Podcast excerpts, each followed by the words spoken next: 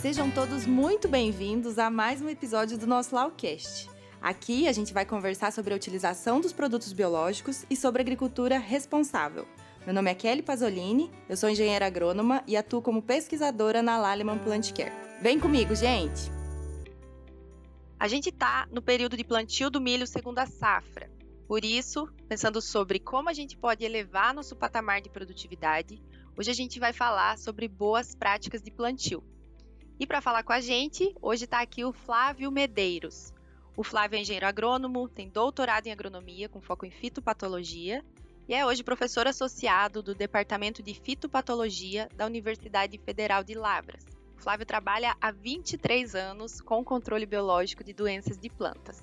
A gente sabe que a realização de boas práticas logo no início do cultivo vai ter uma grande influência na nossa produtividade lá no final. Essas boas práticas de plantio, elas são fatores determinantes para a formação de um stand inicial de plantas, ou seja, a população inicial de plantas. E para a gente garantir o desenvolvimento saudável também dessas plantas. Bom, mas sem muita delonga aqui e já puxando o gancho, eu chamo o nosso convidado para contar para a gente o que, que ele considera boas práticas de plantio. Seja muito bem-vindo, Flávio. Muito obrigado, agradeço é, a oportunidade de compartilhar conhecimentos, iniciativa fantástica. É, em relação às boas práticas, é, a maior parte dessas práticas acontecem antes do plantio. As boas práticas estão relacionadas ao conhecimento das propriedades químicas, físicas e biológicas, que na verdade elas estão interrelacionadas. Refinando esse conhecimento para cada talhão, né, vai auxiliar na tomada de decisão necessária para o manejo pré-plantio, mitigar danos que possam ocorrer durante o plantio, como a escolha do híbrido da cultivar mais adequada para a região, para as condições, né? Então tá um ano mais chuvoso, mais seco, né? Reprogramações, adoção de sementes de qualidade fisiológica e sanitária, tratadas para erradicação e para proteção de doenças e pragas iniciais, manejo de plantas daninhas e adubação adequada. Então todos esses cuidados, né, que devem ser previstos para você garantir uma, uma um bom plantio e uma boa é, safra de milho. Os danos causados por patógenos de solo, eles estão entre os principais problemas para a gente garantir essa população inicial de plantas, né? Esses patógenos de solo, eles podem matar sementes, podem infectar as plântulas, causar o tombamento, a morte dessas plântulas. E mesmo que tenha o escape dessas, dessas plantas, né, mesmo que esses patógenos não matem as plantas, eles podem prejudicar a produtividade porque eles danificam as raízes ou o caule da planta, ou seja, acaba danificando ali a, a boca da planta com esses danos, essas plantas também acabam ficando mais sensíveis e os sintomas são agravados quando ocorre uma situação de estresse, como outras doenças ou estresse hídrico, por exemplo. Na sua opinião, quais são os principais patógenos aí que o produtor precisa se atentar para o milho segundo a safra, né, os, os sintomas mais observados e como o produtor pode monitorar esses patógenos? Existe uma diversidade enorme de patógenos é, que, que são relatados em milho. E é importante é, mencionar que tem muitos deles que são quarentenários no Brasil, ou seja, que não foram ainda identificados ou detectados, tanto doenças é, quanto pragas e plantas daninhas. Então é fundamental né, atentar para esse detalhe para a introdução né, de, de material é, sadio. O milho pode ser infectado por é, patógenos que infectam soja e feijão também. Então a gente está achando que está mudando a planta hospedeira e não vai ter nada desses patógenos, mas tem sim é, patógenos que infectam tanto feijão e soja, que são plantas que ocorreram predominantemente no plantio de verão, e é, podem infectar o milho com é, cultura de segunda safra. Tem o caso de nematóides, né, tanto do gênero meloidógeno quanto pratilencos, é, fungos como macrofomina e pitium. Né? Então são patógenos que podem eventualmente ter sido multiplicados durante a safra e não terem causado dano expressivo, mas quando você faz o plantio do milho, segunda, o milho, né, como cultura de segunda safra, é, essa planta ser infectada. Tem aquelas culturas que infectam exclusivamente o milho, ou seja, patógenos que seja é, é, que tenham vindo pela semente ou né, que tenham vindo pelo ar de plantios é, ao lado, vizinhos, né? Então, produtor que tenha feito plantio de milho verão, por exemplo, né, que produziu inóculo e vem para infectar a sua área, ou que tenha sobrevivido naqueles restos culturais. Então tem aqueles fungos que infectam exclusivamente milho, né, o caso de Fusarium graminearum, Fusário verticilioides e Stenocarpella, tanto Stenocarpella maides quanto Stenocarpella macróspora, que muitos conhecem como diplódia, né, que é o nome antigo desse fungo.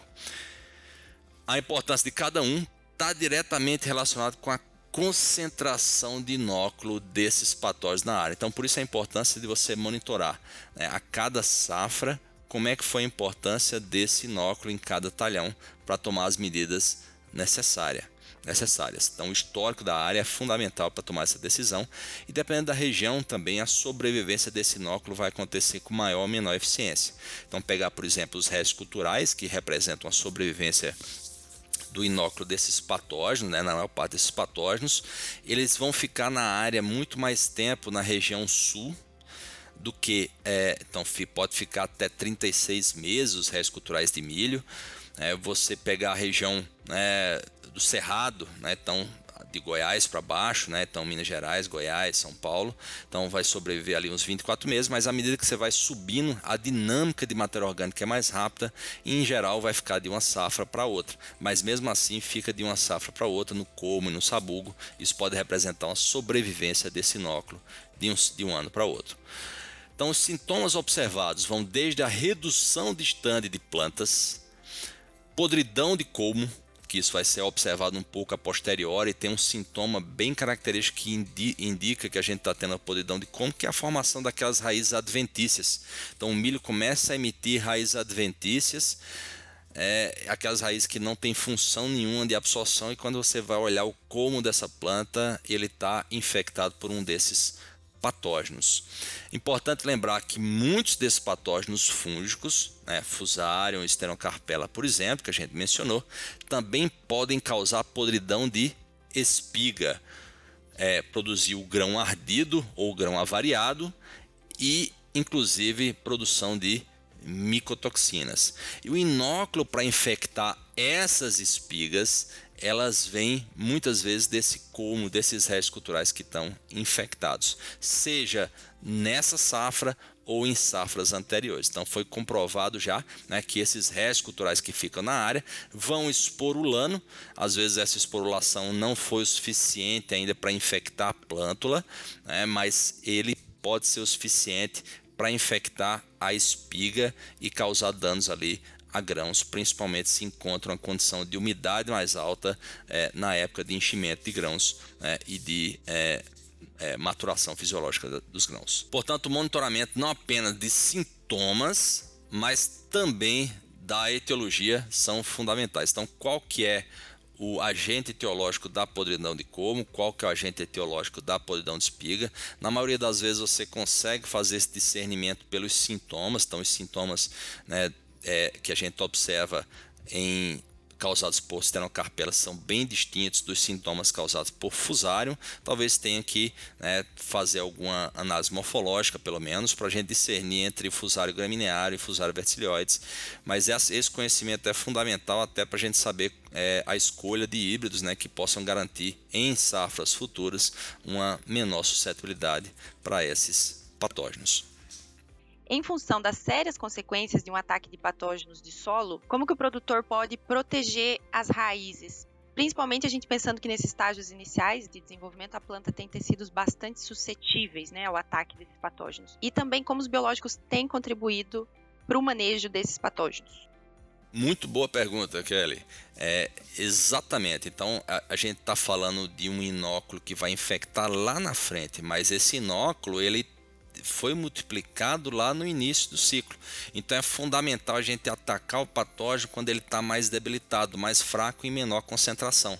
Então, para o manejo de doenças radiculares do milho e qualquer outra cultura, elas devem ser implementadas antes do plantio. Então a gente tem que fazer esse, esse, ter esse cuidado antes do plantio, como a escolha da cultivar ou do híbrido, né, com resistência ao patógeno específico que a gente detectou que está ocorrendo em maior é, importância na região. Como reduzir é, é, reduzido o fator de reprodução para nematóides. Então, isso é uma medida muito importante para manejo de nematóides. Eu posso fazer uma escolha de um híbrido de milho que tenha o menor fator de reprodução para Pratilencos braquiúros, por exemplo.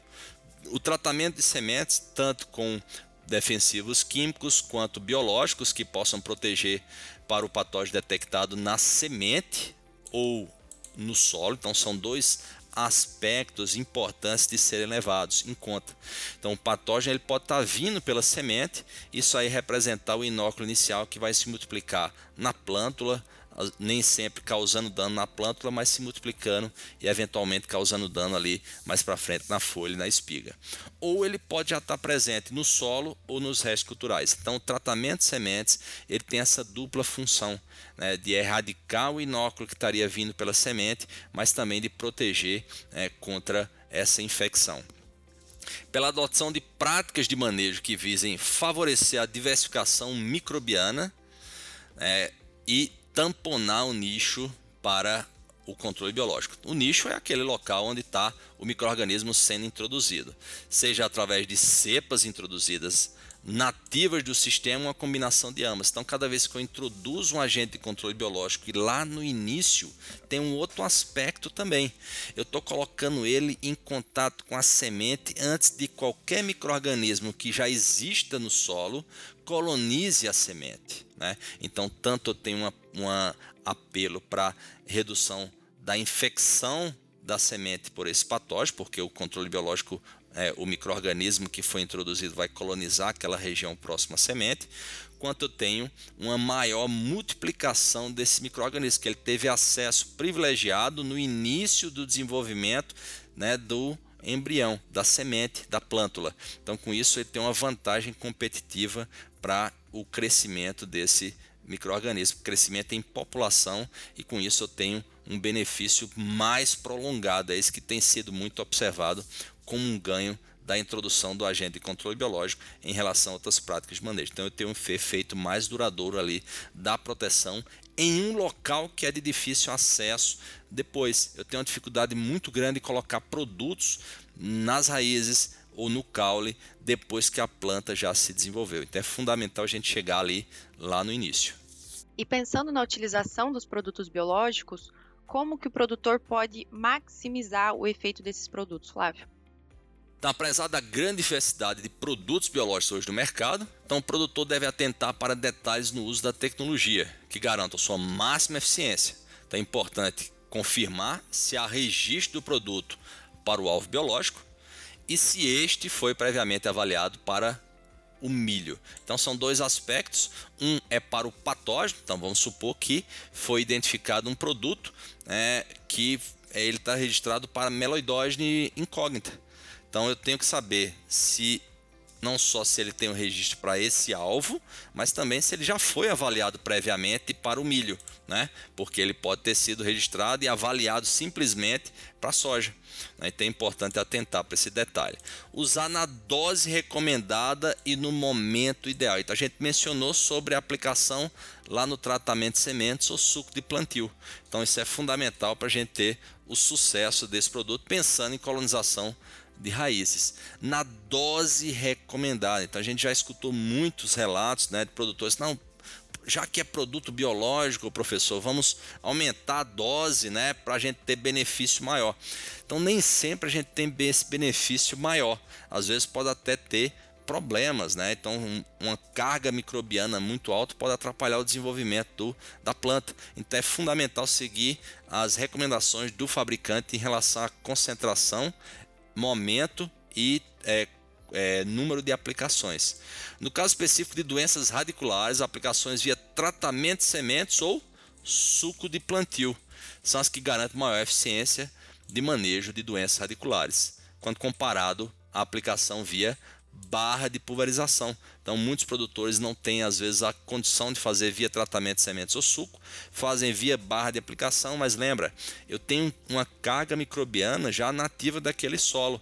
Se aquele se eu espero até fazer a aplicação depois que eu terminei meu plantio, um, dois, três dias depois, eu garantir que aquela microbiota que está presente no solo, nativa do solo, já colonizasse a semente e não necessariamente aquela microbiota nativa traz um benefício para a planta. Às vezes eles só estão lá consumindo os nutrientes. Então eu perco em vantagem competitiva. É uma forma de introduzir o microorganismo? É sim, mas o ideal seria a gente colocar ali via tratamento de sementes ou suco de plantio. Por outro lado, A colonização dos restos culturais, então se eu penso é, naquela ideia de redução na esporulação do fungo associado aos restos culturais, ela acontece com maior eficiência se ela é feita via barra. Então, se eu faço a aplicação depois do plantio ou na dessecação junto com herbicida, se for compatível, eu vou ter um bom recobrimento daqueles restos culturais e com isso eu vou reduzir a sobrevivência e a esporulação do fitopatógeno que eventualmente pode infectar o colmo, né, ou até as espigas, né, os grãos. Ainda falando sobre a, é, maximizar o efeito dos biológicos, o produtor que realiza práticas culturais adequadas, ele também pode favorecer o estabelecimento desses biológicos aplicados na área, certo? E, consequentemente, assim, obter resultados mais efetivos, né? maior eficiência com a sua utilização. Exatamente, né? Então isso, isso é fundamental. Então tem vários relatos acontecendo é, que de produtor que usou né, o produto biológico deu resultado na área dele e o outro produtor que não utilizou. Teve até um podcast já gravado nesse sentido, né? Isso é muito importante atentar às práticas que favorecem a maior é, eficiência do agente de controle biológico. Então, por exemplo, é fundamental a gente ter cobertura do solo, a gente ter palhada que garantam garanta que eu tenho um tamponamento ali das condições ambientais em relação à temperatura, em relação à umidade, eu tenho menor incidência de raio ultravioleta. Então isso é uma condição que eu fa favoreço muito a atividade do microorganismo que eu estou introduzindo. O horário de aplicação também a gente teve muitos produtores, muitos é, casos no momento que foi utilizado, por exemplo, Bovéria, né, a primeira, primeiros, primeiras utilizações, o pessoal fazia é, num horário que tinha alta incidência de luz e também é, não pegava a revoada do inseto. Então, você acertar em relação à revoada do inseto e em relação ao horário que é mais favorável para o agente de controle biológico são fundamentais. É, compatibilidade é outro detalhe muito importante, pessoal, muito importante. Então, antes de você fazer uso de uma mistura de tanque, né, misturar não só dois é, um defensivo biológico e químico, como também dois biológicos, né, é fundamental se certificar com o fabricante do biológico que lhe forneceu, se ele é compatível com os defensivos que você quer misturar. Então isso é condição fundamental para a gente é, poder fazer essa mistura e garantir a eficiência. O outro lado também, né, como a gente mencionou na, na pergunta anterior, você tem nutrientes que pode dar um efeito sinergístico em relação ao controle. Então a compatibilidade não só pensando no lado negativo, mas também no lado positivo de você potencializar. Outro aspecto, número e dose de aplicações, conforme a gente mencionou, são fundamentais serem seguidos à risca. Então, às vezes, o benefício maior vai acontecer com a, com a segunda aplicação do produto. Isso acontece muito, pessoal, quando a gente tem um mecanismo de ação que é a indução de resistência. Então, você tem um pico de ativação de resposta de defesa na primeira aplicação, mas o maior pico, o maior benefício vai acontecer quando você faz a segunda. A planta, lembra, tem é, um sistema análogo a um sistema de memória que quando você faz a segunda aplicação você tem um maior benefício da introdução do agente de controle biológico. Ou seja, são práticas né, que a gente tem que é, incorporar e, claro, de acordo com a realidade de cada propriedade, a gente vai adaptar essas práticas para você maximizar essa eficiência do agente de controle biológico. Perfeito. E pensando em manter o sistema radicular ali da planta até as sementes protegidas com os produtos biológicos, hoje o produtor ele tem algumas ferramentas disponíveis aí para aplicação, né? Tem, eh, pode ser utilizado o tratamento de sementes, tem a, a, aplicação via suco de plantio é, e tem também uma nova tecnologia disponível no mercado que é o tratamento de semente a seco, que é o produto com formulação grafite que traz aí muita praticidade para o produtor. Eu gostaria de saber o que você considera, né? Qual a importância de o produtor pensar na proteção da lavoura mesmo antes do plantio com esse tratamento de sementes. Muito bom. É, muitas dessas inovações é importante é, é, lembrar que foram demandas identificadas no operacional do produtor. Então ele via lá né, as oportunidades nas empresas identificavam e acabavam customizando um produto. Então é importante entender a rotina desse produtor e o que é que ele tem à disposição para introduzir o produto biológico. cada vez mais a semente já está vindo tratada. Então, na última safra, pelo menos 50% do mercado de semente de soja, por exemplo, já veio tratada é, industrialmente, na maioria das vezes, predominantemente com produtos defensivos químicos. O produtor pode colocar o produto biológico, mas certificar que é compatível. Na maioria das vezes, os produtos que têm sido utilizados para o tratamento de sementes dessa forma, tratamento industrial, são produtos à base de bacilos que permitem uma maior compatibilidade. É, tem uma restrição no número, na quantidade de produtos que podem ser utilizados. Né? Então, pois deve se atentar sobre as restrições relativas à compatibilidade, não só com defensivos químicos, mas também fertilizantes. É, o outro aspecto para ser atentado no tratamento de sementes é o tempo de vida do microorganismo. Então, quanto tempo ele vai sobreviver ali associado à semente, mesmo que ele seja compatível, eu estou numa condição de desidratação, né? É diferente do ambiente formulado que ele estava sozinho. Então, quanto tempo ele sobrevive e principalmente quanto tempo ele consegue manter os benefícios para os quais eles foram desenvolvidos. Então, isso é importante certificar antes de fazer a adoção do tratamento de sementes usando produto biológico. Na aplicação do produto via suco de plantio, o produtor que não tem máquina pode conseguir ele incomodato. Então, isso é uma facilidade que tem acontecido no mercado. Então, a aplicação via suco permite uma facilidade maior do que o tratamento de sementes por dois motivos. Um é a compatibilidade, que você usa um volume de calda maior. No tratamento de sementes, a gente está falando ali de 600 ml por 100 kg de sementes. Né? Quando a gente fala do tratamento é, do, da aplicação via suco, está 40 litros né, por hectare. Então, é um volume de calda maior que permite um cenário de compatibilidade, além de facilitar o operacional do produtor. Então ele só reabastece o tanque ele já vai aplicando, ele não precisa ficar tratando a semente. Tem algumas modalidades de é, comodato, né, como a gente falou, financiamento desse tanque, né, que tem que ser reabastecido, só que esse é o grande gargalo às vezes, né? Porque o produtor ele precisa reabastecer o tanque mais frequente do que, o, do que a caixa de sementes, porque a água vai esgotar, né? então ele não tem uma capacidade operacional. Ele pode trabalhar ali o operacional fazendo um caminhão-pipa né? com a mistura para um reabastecimento mais rápido, mas enfim, ele vai ter que reabastecer com maior frequência o tanque né? de é, aplicação no suco do que o, a caixa de sementes. E isso é particularmente desafiador no plantio de segunda safra, que a janela do plantio é muito curta e restrita para é, em relação ao plantio de safra. Então ele tem que colher rapidamente, tem que plantar rapidamente para poder ter uma janela ali de é, chuva que permita uma, uma, máxima produtividade. Então nem sempre o planejamento operacional do produtor permite esse tratamento é, via suco ou via tratamento de sementes. Então alternativamente ele pode fazer uso da aplicação com aplicador de rosca, então algo que foi desenvolvido, né, que você tem uma aspersão do produto à medida que a semente vai caindo. Tem uma facilidade que foi é, desenvolvida para você ter um, uma forma de é, introduzir o produto biológico mais dentro do operacional. Então, essa rosca é acoplada ao Big Bag, a uma bomba né, que você é, é, pode ligar direto na bateria do carro ou do trator.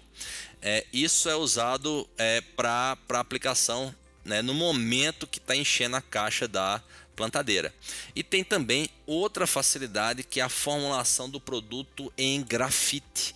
Já que o produtor ele usa o grafite para melhorar a plantabilidade, então veio a ideia de colocar o produto né, formulado em grafite. Isso é uma facilidade muito grande. Ambas são soluções que aumentam a eficiência do operacional, mas tem uma menor eficiência a distribuição do produto na semente comparativamente às técnicas anteriores. Então, são opções e é importante colocar isso para o produtor que são opções, mas que ele não deixe de utilizar o produto biológico, porque tem né, essas facilidades né, de introdução e a introdução no mais cedo possível ali no desenvolvimento da planta, no início né, da sua embebição, antes mesmo de eu ter qualquer protrusão radicular. Flávio, esses patógenos de solo, eles também têm uma característica de conseguir sobreviver no solo, mesmo sem a presença da cultura, né? Ou seja, na próxima safra, quando o produtor for plantar, o patógeno vai estar tá lá esperando. Você poderia falar sobre a aplicação de produtos sobre a palhada, a gente pensando nessa prática para reduzir essa sobrevivência, né, esse inóculo de patógeno ali na área e, consequentemente, reduzir os danos por ele causados? Muito bom.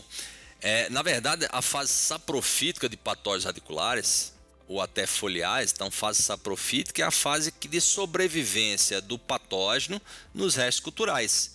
Então ele vai ficar ali de uma safra para outra e como a gente falou anteriormente, vai depender da região, né, em função da dinâmica de matéria orgânica mais rápida ou mais lenta, né? Região mais fria, eu vou ter uma sobrevivência por mais tempo porque a palhada degrada mais tempo, mais, mais lenta.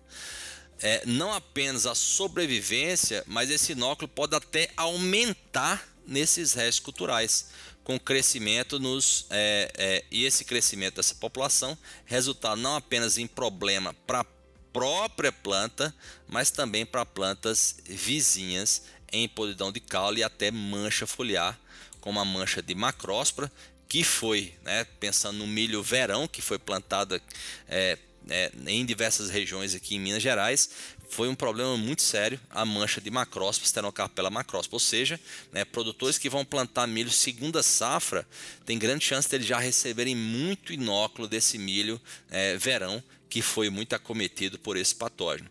Podridão de espiga, né, então como causado por Fusarium graminearo, ou como o produtor muito conhece, por giberela, né, então a podridão é, vermelha, bem característica da pigmentação produzida por Fusarium graminearum. Então, controle biológico para esse nicho, para é, quebrar esse ciclo de sobrevivência, tanto envolve a redução do inóculo pelo parasitismo de estruturas de resistência do patógeno, como por exemplo os escleróides, né, que ficam lá no solo, parasitismo do micélio, quanto a colonização dos restos culturais, agindo como se fosse uma competição. Então, o microorganismo que você está introduzindo benéfico, ele usa esses restos culturais como alimento e com isso não permite que o patógeno sobreviva ou até se multiplique. Reduz essa colonização, né, que a gente fala saprofítica. Então, vale salientar que todos os patógenos de raízes e caule são embiotrófico necrotrófico, ou seja, eles têm uma fase de sobrevivência nos restos culturais. E essa colonização da estrutura de resistência ou restos culturais não é patógeno específico. Isso é muito importante, pessoal. Às vezes um produto, né, que ele é capaz de parasitar os escleróides, esclerotina, esclerociora, ele também é capaz de colonizar os restos culturais de milho, né, no caso, é, produtos à base de tricoderma. Né, muitos produtos à base de tricoderma têm essa versatilidade de colonização de diferentes substratos. O organismo introduzido vai contribuir tanto para a redução do inóculo do patógeno exclusivo do milho, né, que a gente falou do fusarium, né, gramineário, fusarium verticilioides, stenocarpella, quanto o inóculo que foi produzido da soja. Isso é um aspecto muito importante da gente difundir. É, essa safra, particularmente de soja, foi em várias regiões onde teve muita chuva. A gente teve muito problema com uma doença que é o mofo branco. É uma das principais doenças em regiões mais frias, mais chuvosas. E foi produzido muito escleróide, essa estrutura de resistência. Na, ele, essa estrutura não infecta, esse patógeno não infecta o milho. Mas, quando você faz a aplicação via barra, esse agente de controle biológico, ele pode parasitar tanto os restos culturais do milho, reduzindo a sobrevivência, quanto pode parasitar também o, as estruturas de resistência esclerotínia e com isso eu beneficiar a soja que vai vir na sequência. Né? Então isso é muito importante trazer como uma proposta de valor para o controle biológico e pensando nessa colonização de restos culturais.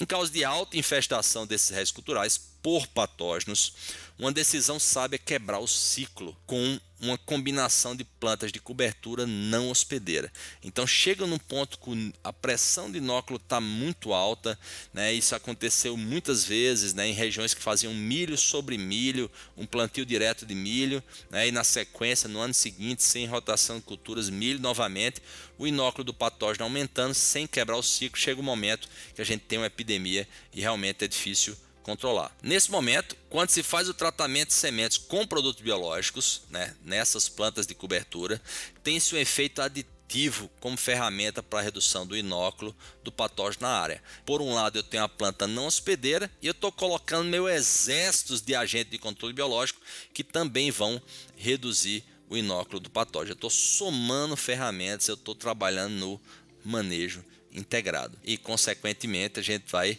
ter as menores perdas. Um problema, Flávio, da sucessão soja-milho é o baixo índice de cobertura do solo, né? principalmente de agosto a outubro, entre a colheita do milho e a semeadura da soja. Alguns produtores vêm utilizando o consórcio do milho com braquiária como uma alternativa aí para viabilizar a cobertura do solo, que você já comentou aqui da importância dessa cobertura. Você considera essa uma boa prática de plantio, esse consórcio? Sim, é, é fundamental a gente ter essa cobertura do solo. Então, a gente já mencionou, é, mas dependendo da região, com a dinâmica de matéria orgânica, essa palhada vai degradar. É, então é fundamental a gente garantir que a gente tem uma cobertura desse solo durante todo o ano. Evita a erosão, é, melhora a infiltração de água, então tem uns vários benefícios agronômicos associados com essa é, permanência de plantas o ano inteiro. Incorpora matéria orgânica e cria um microclima favorável para a atividade microbiana. Fornece barreira física para disseminação de conídeos, de patógenos né, que estejam se multiplicando nos restos culturais. Então, quando a gente tem né, o exemplo anterior, né, que a gente falou de é, esclerotínia, né, um patógeno de soja, mas que se eu tenho uma palhada que foi produzida pelo milho e eu ainda tenho por cima uma braquiária, por exemplo, eu formo uma barreira física, né? E eu tenho uma manutenção também de raízes vivas que dão suporte para o crescimento microbiano e a manutenção da umidade, que também é fundamental para ter a relação parasítica de escleróides acontecendo. Enfim, manter o solo coberto é fundamental, particularmente nas nossas regiões tropicais que predominam no Brasil. Então, braquiária é a opção mais estudada. Então, o sistema Santa Fé, que foi proposto, né, que você tem milho e braquiária que são plantados consorciados, é aplicado um herbicida para retardar o estabelecimento da braquiária. Com isso, eu tenho uma produtividade máxima do milho. Quando o milho já definiu sua produtividade, a braquiária vai é, desenvolver, e com isso, eu colhendo o milho, eu vou ter lá a área toda coberta com braquiária. Após a colheita do milho, pode-se até ter uma recria de gado de corte claro, com baixa lotação, para aproveitar essa braquiária que foi plantada. Isso já acontece em várias realidades do Brasil. E é muito interessante mencionar que esse pastejo até estimula a emissão de raízes. Né? Então, isso incorpora carbono no solo. Né? E isso aí é benéfico também para o estabelecimento de é, agentes de controle biológico. Né? Então, você vai suprir com nutrientes, garantindo um residual mais longo desses micro-organismos ali no ambiente. Desse consórcio, posso também aproveitar o plantio de braquiária para incorporar o agente controle biológico. Então, esse micro-organismo pode ter sido introduzido lá atrás no milho, mas eu posso introduzir na braquiária. Então, se a braquiária funcionar como um multiplicador, né, com vista à redução de problemas fitossanitários predominantes na área por exemplo, nematóide de lesões. Isso é muito interessante. Né? Então, a braquiária, normalmente, braquiária rusiziense, é um multiplicador de Pratilencos braquiuros. Mas quando eu faço a introdução do agente de controle biológico, ele passa a reduzir essa população. Né? Então, eu garanto o estabelecimento né, de uma comunidade microbiana que não permite o desenvolvimento desses organismos. Então, por mais que a braquiária seja uma planta multiplicadora desse verme, né, quando tratada com produto biológico para o alvo, ela acaba reduzindo essa população.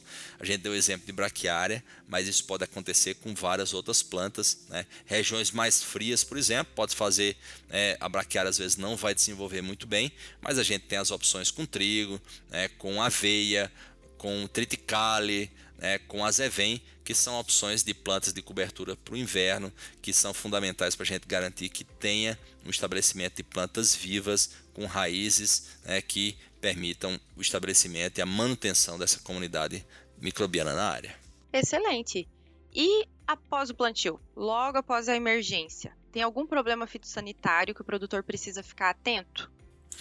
Então, é, é muitas vezes, mesmo em área onde predomina o plantio de milho segunda safra, eu tenho bolsões de plantio de milho verão. E esse plantio de milho verão também tem suas tigueras. Então a gente tem uma permanência de plantas de milho é, que estão garantindo essa ponte verde. Então tem plantas durante o ano inteiro.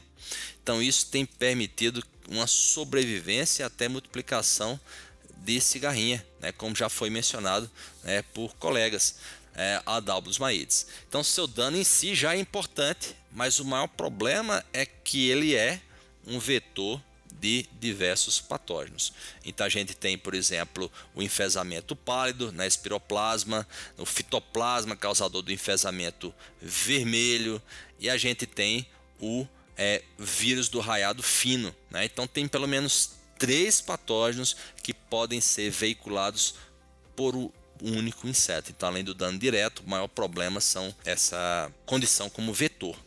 Então, portanto, os cuidados com milho devem acontecer desde o plantio, né? quando você tem ali o tratamento de sementes, considerando um é, inseticida que vai proteger.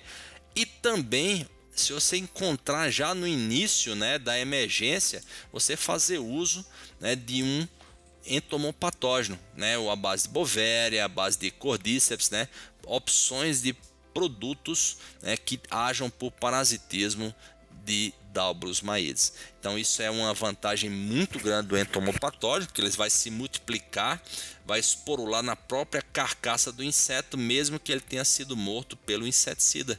Né? Então ele vai se multiplicar e com isso esse inóculo vai infectar outros indivíduos lá no campo, né? Quanto mais cedo você conseguir fazer essa aplicação, pegando umidade que é favorável para esse parasitismo né? e as populações ainda mais baixas, maior vai ser o sucesso desse manejo. Né? Então você vai acabar reduzindo né, os danos com as doenças né, que vão acontecer a posteriori, porque você vai reduzir muito a população da praga. Flávio, muito obrigada por aceitar o convite para participar aqui do nosso Lawcast e trazer tanta informação de grandíssima relevância aí para o produtor se atentar em relação às boas práticas de plantio para o milho segunda safra. Muito obrigado pela oportunidade. É, é sempre uma satisfação poder compartilhar informações e muito sucesso aos produtores com a segunda safra, né? que tenho certeza que vai ser um sucesso, assim como foi a primeira. Pessoal, nosso episódio vai ficando por aqui. Muito obrigada a vocês também que estão nos acompanhando. Não esqueçam de seguir a Laleman Plantcare em todas as redes sociais: Instagram, Facebook, LinkedIn. Compartilhem esse episódio e fiquem ligados para os próximos. Até a próxima, gente!